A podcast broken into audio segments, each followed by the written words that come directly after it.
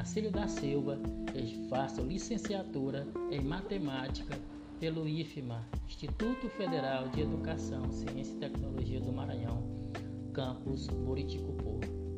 E hoje nós vamos falar sobre o pensador Henri Vallon.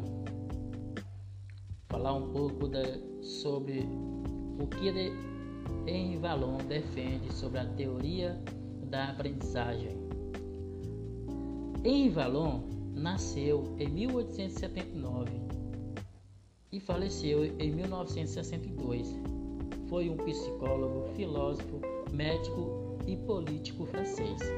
Tornou-se conhecido por seu trabalho científico sobre a psicologia do desenvolvimento.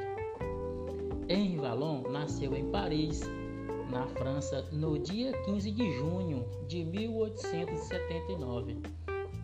Vallon defende que o processo de evolução depende tanto da capacidade biológica do sujeito quanto do ambiente que o afeta de alguma forma. Ele nasce com um equipamento orgânico que lhe dá determinados recursos, mas é o meio que vai permitir que essas potencialidades se desenvolvam.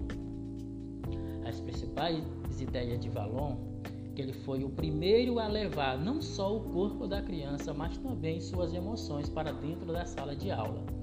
Fundamentou suas ideias enquanto elemento básico que se comunicam o tempo todo: a afetividade, o movimento, a inteligência e a formação do eu como pessoa.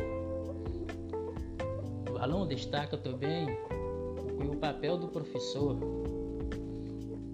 como se constatou pelos estudos, o professor dentro da sala de aula é o principal mediador do processo ensino-aprendizagem.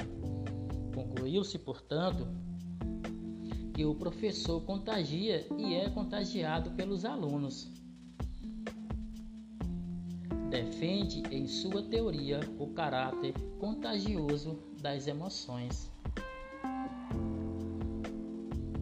Qual a correlação entre o afeto e a aprendizagem defendida por Valon?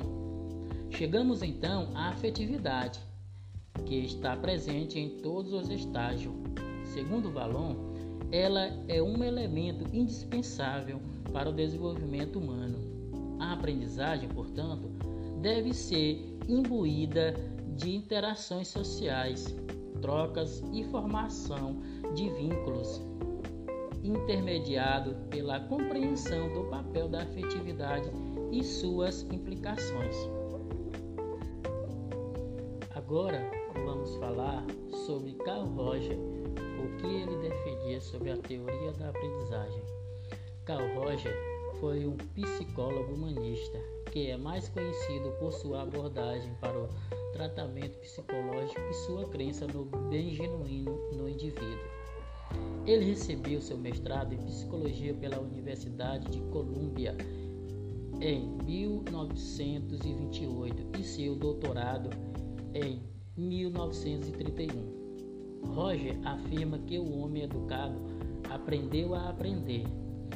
A facilitação da aprendizagem não é, no entanto, sinônimo de ensino no sentido usual, pois as atitudes que caracterizam um facilitador da aprendizagem são a autenticidade, a autenticidade, o prezar, o aceitar, o confiar e a compreensão em prática.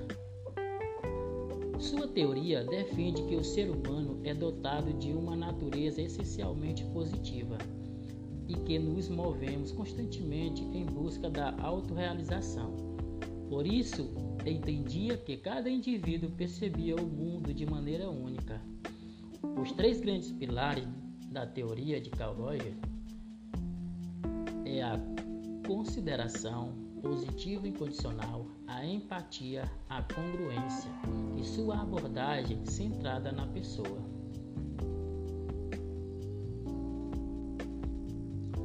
Falamos agora sobre Emília Ferreiro.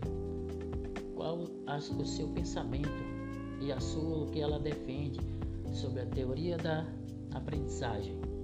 Emília Ferreiro nasceu em Buenos Aires, na Argentina, no dia 5 de maio de 1936.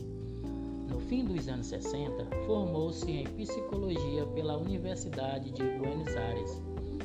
Emília fez o doutorado na Suíça sob a orientação do psicopedagogo Jean Piaget. Emília afirma que a construção do conhecimento da leitura e da escrita tem uma lógica individual, embora aberta à interação social na escola ou fora dela.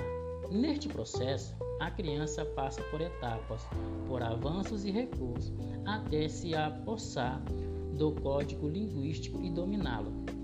Mas o que Emília Ferreiro fala sobre a leitura e a escrita? Afirma que nenhuma prática pedagógica é neutra.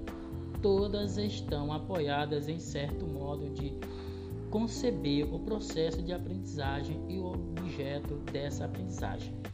A escrita pode ser considerada como uma representação da linguagem ou como um código de transcrição gráfica das unidades sonoras.